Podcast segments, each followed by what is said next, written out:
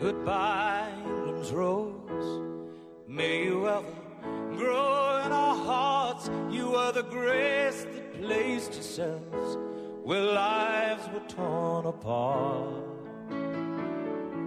You called out to our country and you whispered to those in pain. Now you belong to heaven, and the stars spell out your name.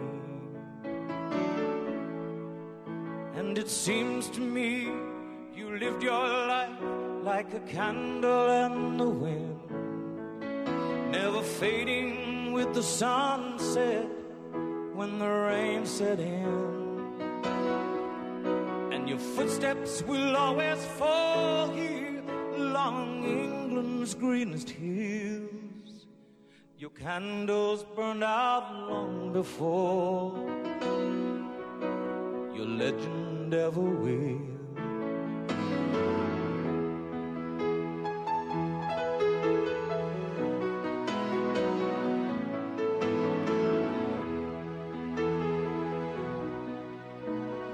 Loveliness we've lost, those empty days without your smile. This torch we'll always carry for our nation's golden child.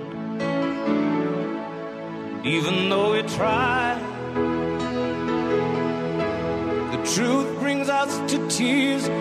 Olá pessoal, tudo bem? Boa tarde, estamos iniciando mais um Observatório Cultural, sejam bem-vindos. Este programa que tem a intenção de analisar o comportamento da sociedade contemporânea através da arte, através dos seus comportamentos no trabalho, em sociedade, na família, enfim, aonde tem gente, nós temos um, um, a possibilidade de observar as pessoas e o que esses comportamentos estão querendo nos dizer. Eu sou o psicólogo Daniel Furtado estou à frente aqui do Observatório Cultural.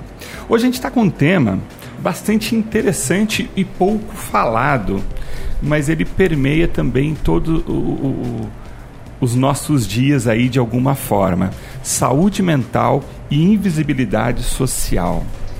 Será isso, né? Invisibilidade social, né? Pessoas que estão aí em nosso, nosso cotidiano, elas fazem parte do, da, da, da sociedade, mas por alguns motivos que a gente vai refletir e tentar entender hoje, elas acabam se tornando invisíveis. invisíveis. Pois é, e para ajudar a fazer o programa, eu estou recebendo aqui um, um, um, três amigos psicólogos. Hoje, hoje o Observatório Cultural está mais psicológico do que nunca, né? Então eu queria agradecer aí o meu amigo, o Guilherme, psicólogo clínico, Guilherme Gonçalves. Seja bem-vindo, Guilherme. Muito obrigado, Daniel. É, boa tarde a todo mundo, boa tarde, Rodrigo. Um prazer enorme estar aqui com antigos conhecidos da faculdade, o Caio, a Lara, você. Obrigado pelo convite e boa tarde para todos os ouvintes. Bacana. A Lara Dami, que é psicóloga clínica. Prazer te receber, Lara. Muito obrigada, viu, Daniel, pelo convite. Boa tarde a todos. E é um prazer também estar aqui falando sobre esse assunto tão importante né, e muito pouco falado. E o Caio, o Caio Felipe, que é psicólogo clínico é, e está fazendo um mestrado agora aí também na área da psicologia, e ele tem desenvolvido um trabalho muito legal, é um artigo que foi publicado, e foi a partir dessa conversa com o Caio que a gente teve interesse em, em trazer para o programa essa discussão sobre invisibilidade social e, e, e, o que isso acaba tendo a ver com saúde mental. Muito obrigado pela tua disponibilidade, Kai, de estar aqui hoje com a gente. Boa tarde, Daniel. Boa tarde a todos aqui. Boa tarde aos ouvintes aqui, né? É muito gratificante encontrar assim, colegas, não só de classe, mas também de hoje, de profissão, né? Da gente falar desse tema tão importante, né? Que é a invisibilidade social, mas só que de alguns trabalhadores que são tão essenciais para a nossa sociedade, né? Esse trabalho que eu fiz não foi sozinho, né? É, obviamente, eu tive parceiros que me ajudaram muito, né? Gostaria de agradecer a Bianca Volpiano, que foi a minha parceira nesse trabalho, que foi um trabalho que a gente procurou ver a saúde mental e a invisibilidade social de profissionais coveiros, né? E esse trabalho nosso teve um apoio muito grande do psicólogo Cristiano Andrade, que nos apoiou, o psicólogo daqui de Poços, e a professora Silmara, professora da, da PUC Minas, que foi a professora, a professora que nos orientou nesse projeto, né? Que é, proporcionou a gente ouvir esse lado invisível da sociedade, até mesmo um tabu. Ô, ô Caio, então começando com você, você já está trazendo a, a, a, temática aí, explicando um pouco. Queria que você contasse um pouco o que, que foi esse trabalho. Ele, eu estou vendo aqui que você está com um livro, o pessoal que está na live aí, vou pedir para o Rodrigo mostrar para a gente, é um livro sobre saúde mental e trabalho. E isso foi o quê? Foi um trabalho que foi feito durante a, agora a pós-graduação, graduação. O que, que é esse artigo e que ele é parte de um capítulo desse livro? Isso, isso daí, na verdade, esse trabalho foi um estágio de graduação, né, que a gente fez e é, trabalhando com esses profissionais a gente é, procurou ver qual que é a saúde mental do trabalhador, né? A gente fez uma disciplina que se chamava Saúde do Trabalhador, né? E algo que me chamou a atenção, né, e da Bianca também, a minha parceira de estágio, né, foi sobre como é a saúde mental de trabalhadores que lidam com a morte. É, por exemplo, você pensar em profissões assim, Daniel, a gente aqui como psicólogos, né, até mesmo os ouvintes que estão em casa, no trabalho, no seu, é, no seu dia a dia, normalmente quando a gente vai conhecer uma pessoa, Daniel, a gente, quando a gente conhece a pessoa, a gente conhece a pessoa através dos dados de histórias de vidas delas, né? Agora, se a gente procurar virar a chave como que a gente pode pensar em pessoas que normalmente conhecem outras pessoas a partir dos seus dados de história de morte? Que a primeira coisa que você a, a, conhece da pessoa é co, como que foi a, a morte dela. Ela chega ali, né, no, no trabalho. E como que a morte, algo que a nossa sociedade às vezes é, busca até mesmo negar, né? no nosso dia a dia, como a gente lida com o nosso dia a dia a fim de, de desvencilhar da, da morte, né? Como que a gente faz essas questões e acaba fechando os olhos para determinadas coisas, até mesmo para esses tipos de profissionais que são tão essenciais na nossa vida. Então, esse, e aí esse trabalho foi uma pesquisa que vocês fizeram e que depois ele virou um artigo. Sim, foi um, foi um estágio, né? A gente foi a campo, a gente ouviu esses profissionais, né? Como que é, né? Uma coisa que nos inspirou muito é, foi um, um documentário que a gente viu que falava sobre profissões da morte.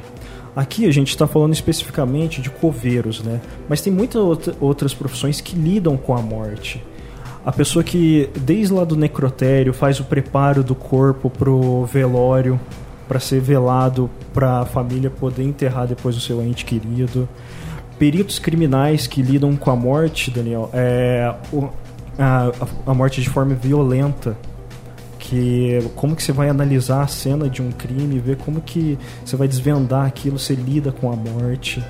E esse isso é um trabalho que muitas vezes as pessoas procuram, têm uma, uma certa aversão por causa disso, porque muitas vezes é um pensamento comum da sociedade é que a morte é dura, a morte é, traz sofrimento é, e de que a gente busca se afastar desse tipo de coisa na nossa vida. Entendi. E você tá, estava falando agora de profissionais que trabalham com a morte e você acabou, eu acabei lembrando que eu tive uma participação num curso uma vez de cuidadoras de idosos. E a encomenda que eu recebi da época do, da empresa que me contratou para a minha participação era falar sobre finitude, porque os cuidadores de idosos, muitas vezes, o que termina aquela relação é a morte do idoso.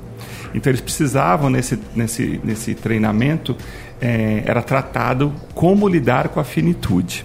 Olá, eu vou passar a bola aí para você também nas questões. Você é psicóloga clínica Sim. e possivelmente você tem aí no seu, no seu trabalho, no seu cotidiano, questões relacionadas ao luto. Sim. É, é difícil lidar com luto?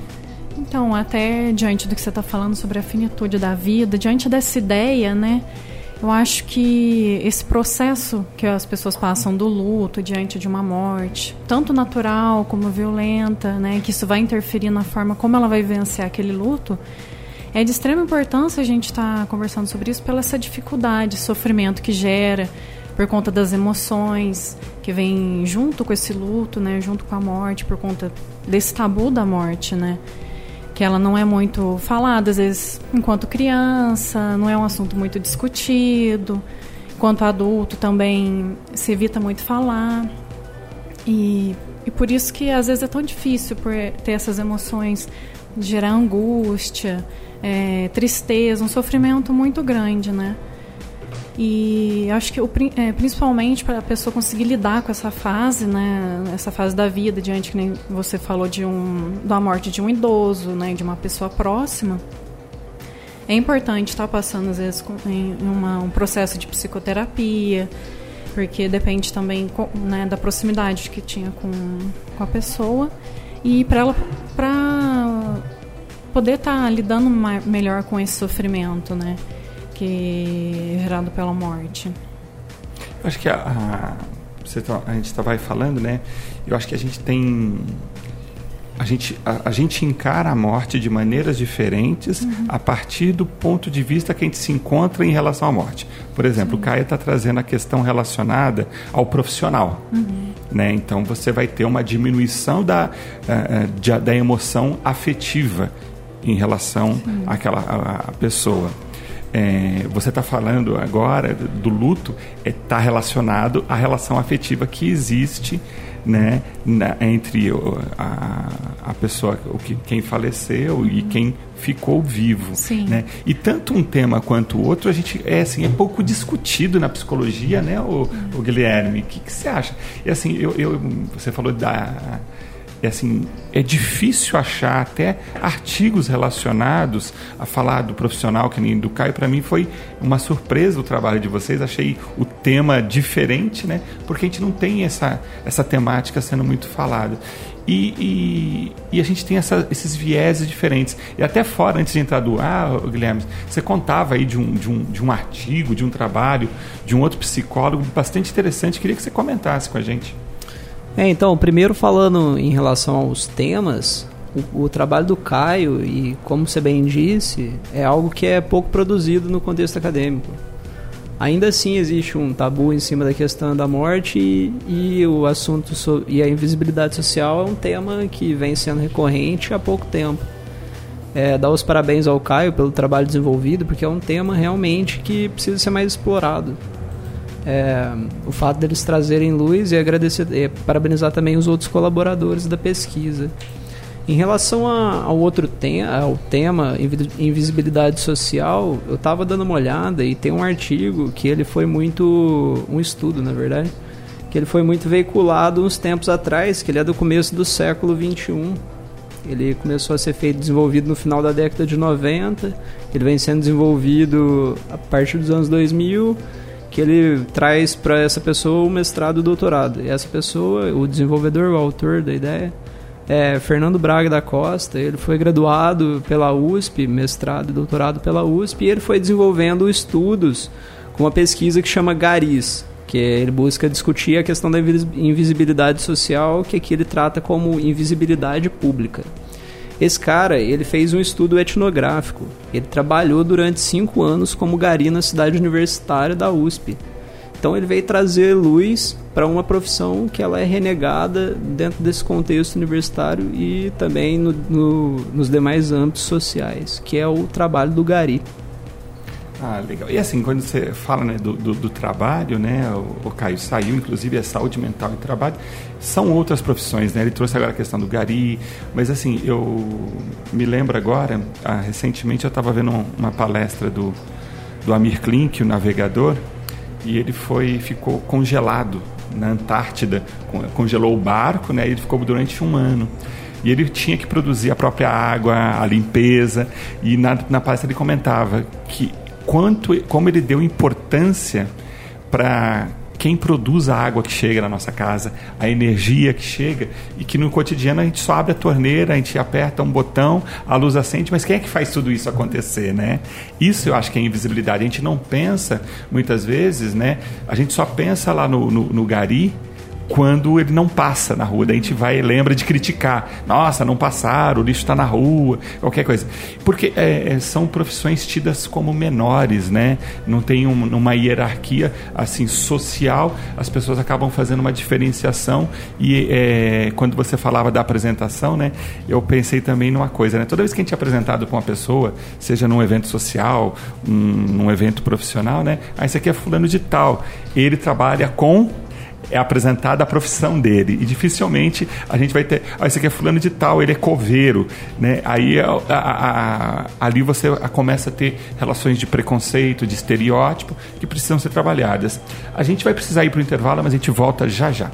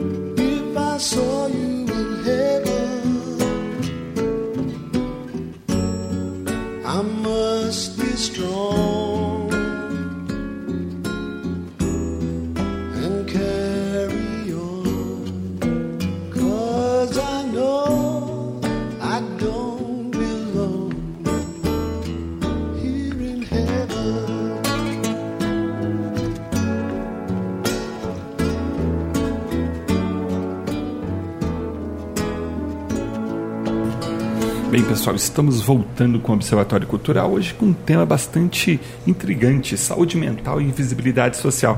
O Guilherme falou agora há pouco que a questão da invisibilidade social é uma coisa recente, né, Guilherme? Tem se discutido isso há pouco tempo, né? Sim, é algo que veio trazido à luz. A questão da invisibilidade social é um conceito, né, que vai sendo desenvolvido ao longo de trabalhos acadêmicos e vai ganhando um solo dentro da universidade. Ele parte das ideias do estigma, que é trazido pelo Irving Goffman mais atrás, na década de 60. É, e essa, só, só dando uma luz aí para o pessoal que quer tentar entender esse conceito, ele não parte de um viés biológico. Ele parte de uma prática que é oriunda de um fosso que existe entre as pessoas. Daí a gente pensando como resultante das diferenças sociais nas diversas classes que existem na sociedade. Esse conceito ele opera em dois planos, um consciente e um inconsciente. É engraçado porque a gente vai pensar assim, igual você falou, ah, a gente abre a torneira e tem água, mas você não pensa na distância entre você e aquela pessoa que proporciona que a água chegue na sua casa. Porque quanto mais próximo a gente está desse sujeito, mais, ele, mais invisível ele é. Mais, e mais consciência a gente tem dessa invisibilidade social que existe. Então esse caso da água ele exemplifica também bem bacana e o caso dos garis aqui, que é assunto do trabalho, é interessantíssimo porque o, o autor ele fala que depois dessa vivência de cinco anos como gari, ele encontrava pessoas que normalmente, vamos dizer, vestido como a normalidade dele, enquanto Fernando Braga da Costa, ele cumprimentava, enquanto gari ele é, não era reconhecido. E as pessoas também não respondiam ao bom dia que ele dava a elas. E aí você percebe o fosso que a pesquisa aponta, né, entre pessoas, entre classes. É o que a gente terminou o bloco anterior falando sobre hierarquia, né? Ah, ô Lara, eu, teve, eu queria explorar Sim. com você também um pouquinho a questão ainda de luto, né?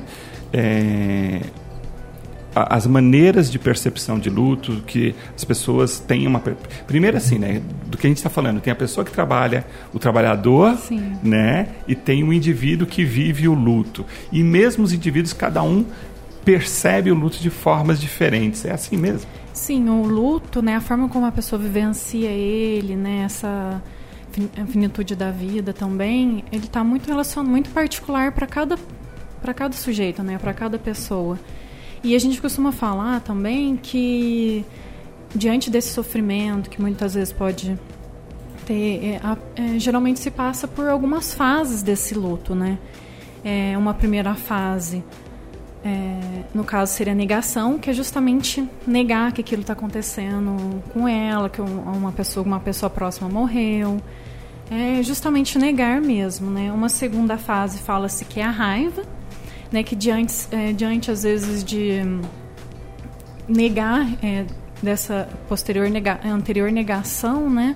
E não ter o que fazer em relação àquilo, a pessoa não vai voltar mais. Então, às vezes surge esse sentimento de raiva, só que ele muitas vezes é seguido também por uma negociação, né? Que é tentar ver possíveis soluções, né, para aquilo, tentar se conformar. Só que muitas vezes a pessoa cai assim numa tristeza profunda, no sofrimento profundo, que é o que a gente chama da fase da depressão, né? Onde ela é às vezes tem uma culpa, uma angústia muito grande, né? Diante de uma pessoa próxima que morreu, alguma culpa em relação né, de algo que ela deixou de fazer, ou que poderia ter feito, ou ter falado. E por fim, né? É, a pessoa passa por uma fase, ela consegue né, geralmente superar isso e vai para uma aceitação, que é justamente ter uma visão mais realista daquela, daquela morte, daquela pessoa que morreu e realmente aceitar isso, né? E deixa eu te perguntar, uhum. aproveitar nesse, nessa linha de raciocínio. Como seres subjetivos que somos, uhum. cada um temos o nosso tempo. Sim.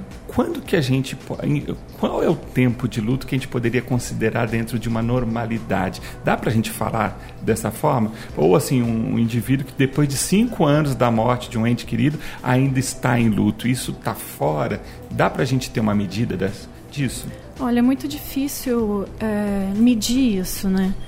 Por, é, mensurar o luto, porque, como você mesmo falou, ele é muito particular para cada sujeito, cada pessoa vai vivenciar, vai depender também de como ocorreu a morte daquele ente querido, da proximidade daquilo, se tem algum, a pessoa sente algum grau de culpa ou não. Então, é lógico, num processo de psicoterapia, é, a gente consegue estar tá lidando melhor com essas emoções que vão surgindo. Então, o tempo pode ser menor em relação ao luto, né? E, mas realmente tem casos né, de às vezes cinco anos, né, que nem você falou um exemplo, né, uhum. e mas tem casos, né, dependendo a pessoa às vezes um idoso, por exemplo, né, alguns meses, um ano. Então vai depender muito particular de é cada pessoa. Particular. Por isso daí a importância de uma avaliação psicológica Sim. mesmo para saber o quanto aquilo está sendo um, um, transtorno mental ou se está dentro de um processo natural daquele indivíduo. Exatamente. O, o, o Caio, é, na mesma linha você falou, é, você estava comentando aqui fora do ar também é, desses profissionais, como é que é que você falou que você falou assim, ah, complementa as questões relacionadas ao luto? Ah, por exemplo, fazendo minhas pesquisas em relação à, à morte, por exemplo, Daniel, é, por exemplo, imagina um indivíduo que trabalha com a morte todos os dias e, por exemplo, ele chega para você e diz assim que, por exemplo, um profissional coveiro diz que é uma profissão ingrata, em que você só vê gente triste todo dia, o dia inteiro. Como que é uma profissão tão dura para essas pessoas que lidam com isso? Dentro das minhas pesquisas, eu, é, eu vi uma frase que é, me marcou muito, assim, que foi... Normalmente o, o velório, ele nunca é para os mortos, e sim para os vivos. Que você está velando aquela sua parte que morreu junto com aquele indivíduo que, tá, que se foi embora. A questão que, por exemplo, o Guilherme está falando da, da invisibilidade, o filósofo Schopenhauer ele fala da questão da representatividade que, por exemplo, na perspectiva dele, as pessoas são vistas pelos que elas são, pelo que elas têm e pelo que elas representam para a sociedade. Por exemplo, se a gente pensar em um médico, é uma profissão que tem uma é uma profissão essencial e de grande representatividade para a sociedade, muito reconhecida. O coveiro também é uma profissão essencial, só que não tenha uma grande representatividade para a sociedade. Tanto que, por exemplo, assim, é, você não ouve falar assim, ah, por exemplo, o prefeito Sérgio decretou estado de calamidade em Poste Caldas devido a uma greve dos coveiros. Que é uma, é uma classe trabalhadora que não tem essa, essa representatividade nem para é, correr atrás dos seus direitos. E a questão de trabalhar com a morte no seu dia a dia, de forma materializada, que normalmente a gente pensa sobre a morte, a gente fala sobre a morte, mas quando a gente trabalha com ela diretamente, é, de forma materializada, é aí que tem um impacto muito grande nas pessoas. Entendi. E aí, quando você estava falando de representatividade, agora você usou até a palavra impacto, influência, eu, eu queria é, ver, o, queria que a gente trouxesse aqui para nossa reflexão uma ideia. Por exemplo, a questão de suicídio entre jovens tem aumentado muito, tem sido uma coisa de preocupação para a nossa área, para a área de saúde mental, que são mortes violentas. Né?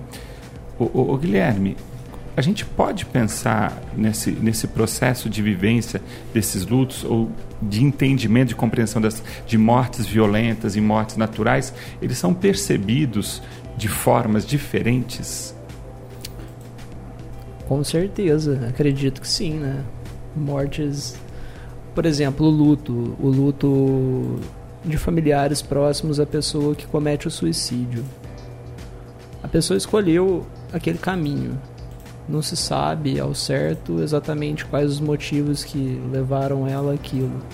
Dentre esses motivos podem estar, podem estar implicados questões afetivas, questões sociais, até mesmo políticas. Mas o, o luto provavelmente ele deve ser percebido de uma forma diferente nesse tipo de caso. E ele deve comover mais ainda, porque, como diria até citando um outro filósofo aqui, já que o papo está tão filosófico, o Alberto Camus, ele fala que o suicídio é a única questão filosófica importante. Porque se discutir se vale ou não a pena viver a vida, é a única questão que tocaria, no fundo, o cerne da existência. Então, a questão do suicídio e o luto envolvido em cima disso, ele deve ser bem complicado de se digerir dentro de uma dentro de contexto familiar daquele ente que se foi. Então, essa questão de ter uma medida para um luto e colocar esse luto em diversas fases, ela meio que se perde pela subjetividade e pela multiplicidade de casos que levam ao falecimento. É, só pegando o gancho que o Guilherme falou, é, normalmente os, o nosso ver sobre a morte, né, e em relação à vida também, né, porque os dois são um faz parte do outro, né, por exemplo, Daniel, a gente sempre vê a, uma coisa que a gente normalmente não vê é que a morte ela, tá, ela pode estar presente a qualquer momento. Mas muitas vezes, como mecanismo de defesa do ser humano, a gente procura é, fechar os olhos assim para morte, não só em relação dos outros, como a nossa. Como a Lara falou mesmo da, em relação à negação por exemplo, um pensamento que é muito comum na, na sociedade é de que, por exemplo, você tem que nascer, viver sua vida, é, ter uma evolução, é, perspectivas profissionais, amorosas, pessoais na sua vida, envelhecer e morrer.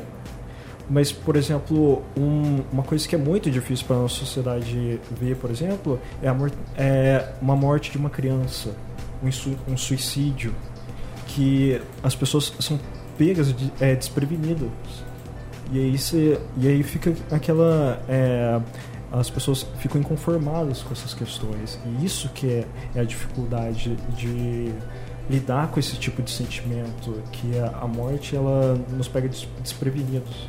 A gente não consegue ver exatamente o nosso o dia da nossa morte. Tem um processo que ele é tá dentro do espectro da naturalidade e tem aqueles que é como você disse, eles não, ele é uma surpresa, ele não está previsto, ele não é natural e aí acaba chocando mais, né?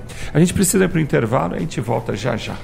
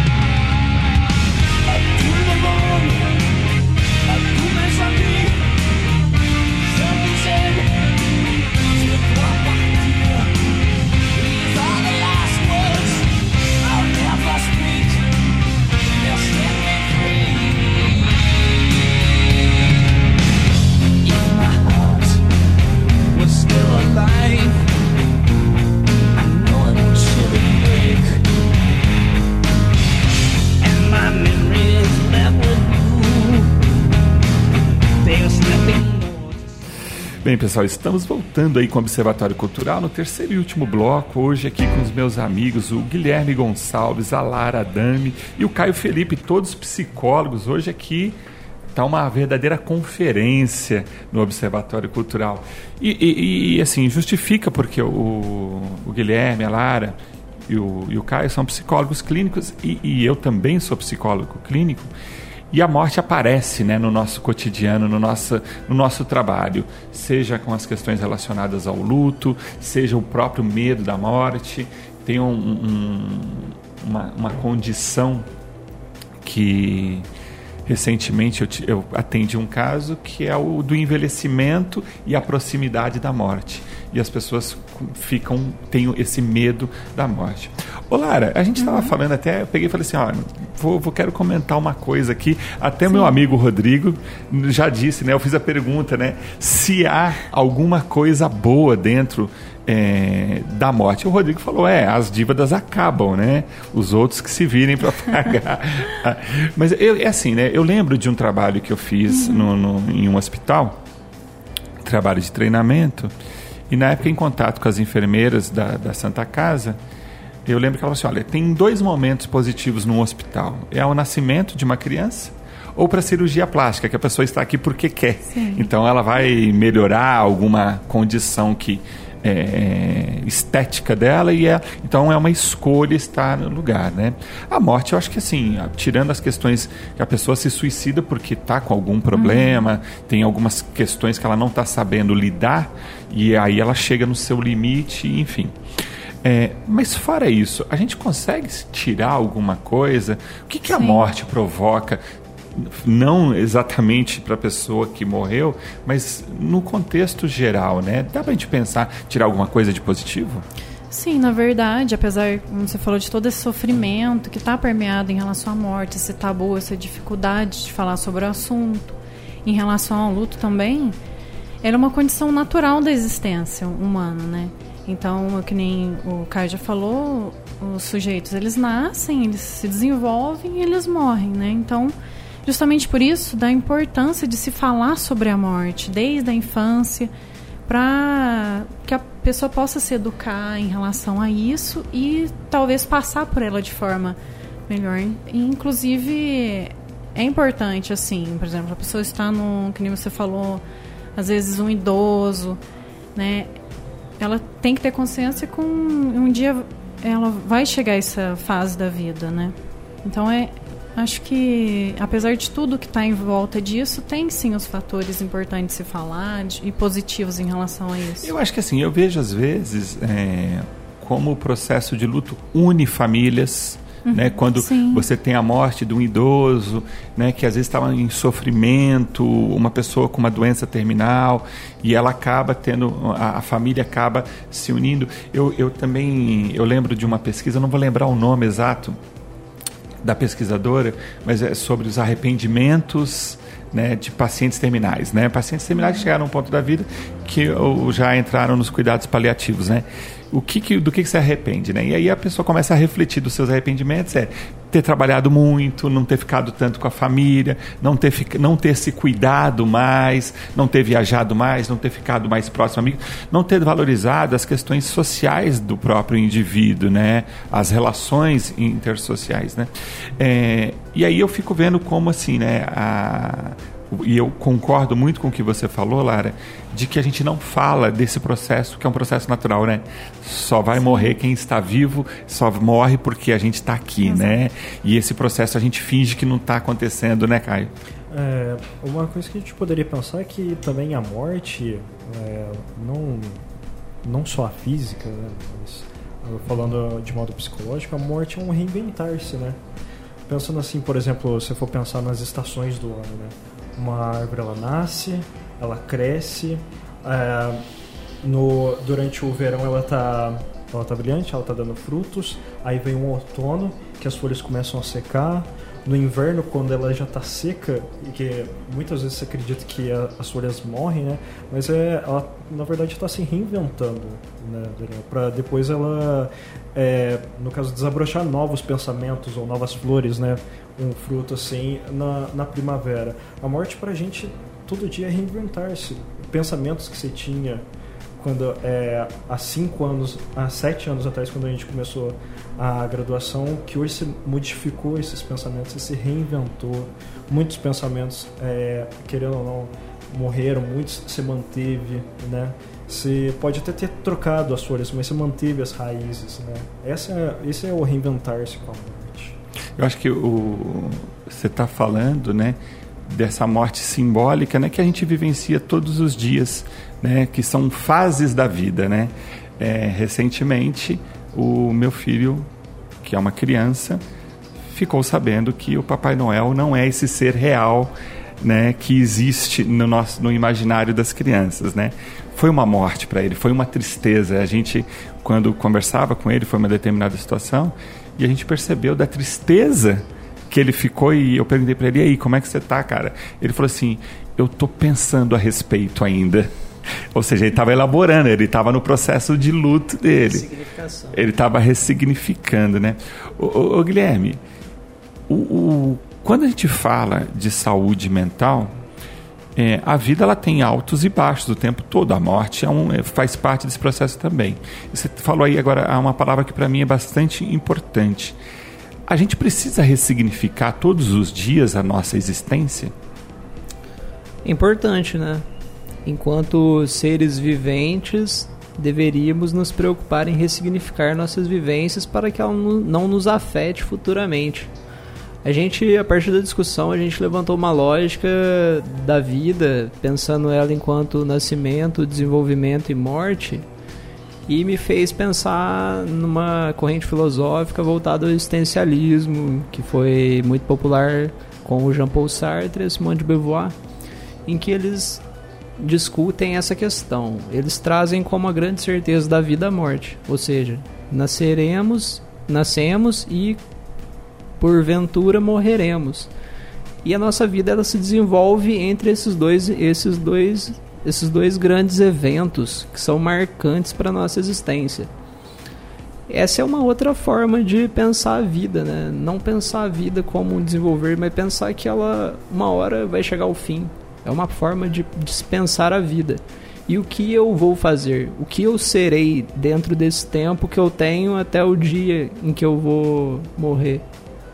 Pode ser que muitas pessoas às vezes se veem até paralisadas diante dessa certeza, mas teríamos que trabalhar em cima dela e só trazendo também um pouco, a gente estava falando aqui em off do Raul Seixas, e o Raul Seixas ele consegue exprimir essa ideia do existencialismo em poucas palavras.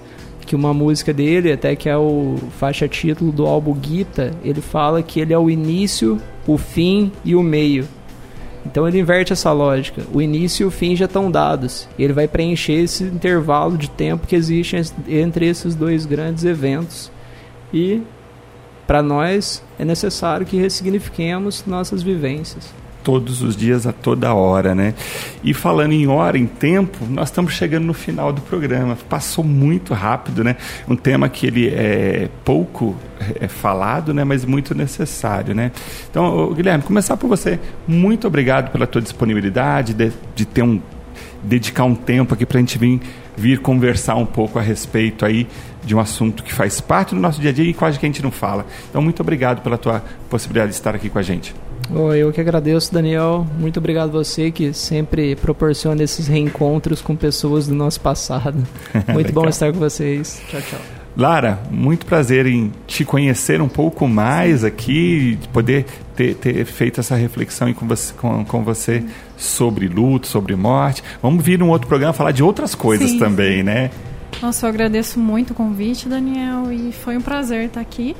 E eu só queria, como a gente falou de morte e suicídio, é divulgar o número do Centro de Valorização à Vida, que é 188, onde você pode estar ligando, é gratuito, é 24 horas. Né, se surgir alguma questão em relação muito pertinente. Aproveitando você atende clinicamente. Dá o seu telefone aí para as pessoas que quiserem conversar com você também. Certo, eu, sou, eu trabalho com terapia cognitiva e acompanhamento terapêutico né? E o é, na clínica Partenon. E o número né, o meu número tem o WhatsApp também é 35, né? 998 68 1801. Ok. Caio, você foi o mote aí da nossa conversa. Começamos a falar, assim, o que, que o Caio foi estudar sobre coveiros, né?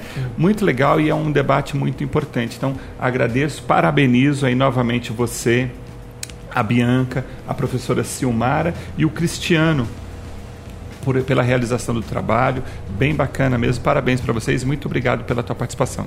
Eu que agradeço, Daniel, essa oportunidade belíssima de poder mostrar o nosso trabalho, né? Agradecer mais uma vez a Bianca, a professora Silmara, o Cristiano, que foram nossos parceiros, que sem eles essa esse trabalho, né, todo não seria possível, né? E que as pessoas consigam pensar de um modo diferente a morte, que ela faz um, é o nosso sentido da vida. Né? Legal, show de bola. Hoje foi, Rodrigo? Hoje foi aí, esse foi o Observatório Cultural. Você gostou? Você pode ter acesso a este e a outros programas lá através do nosso Instagram, arroba Furtado. Você pode ouvir este e outros programas a hora e quando quiser. Comando técnico Rodrigo Albrecht. Até a próxima. Fiquem bem.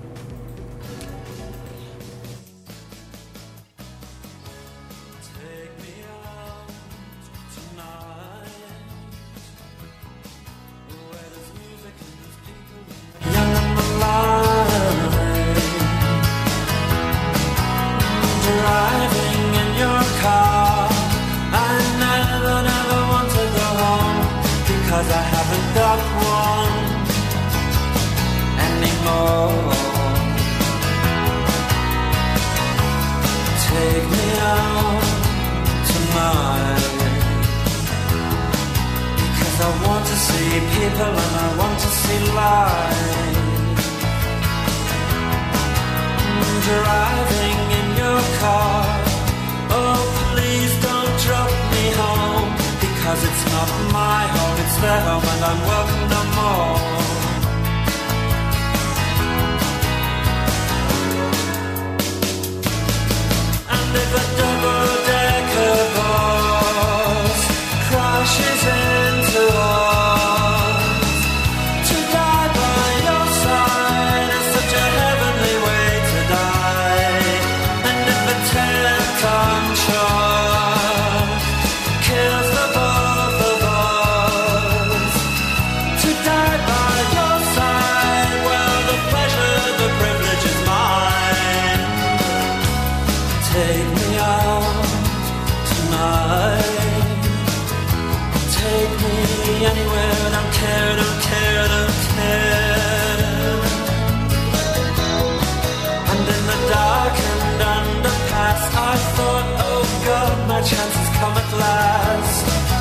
Then a strange fear gripped me and I just couldn't ask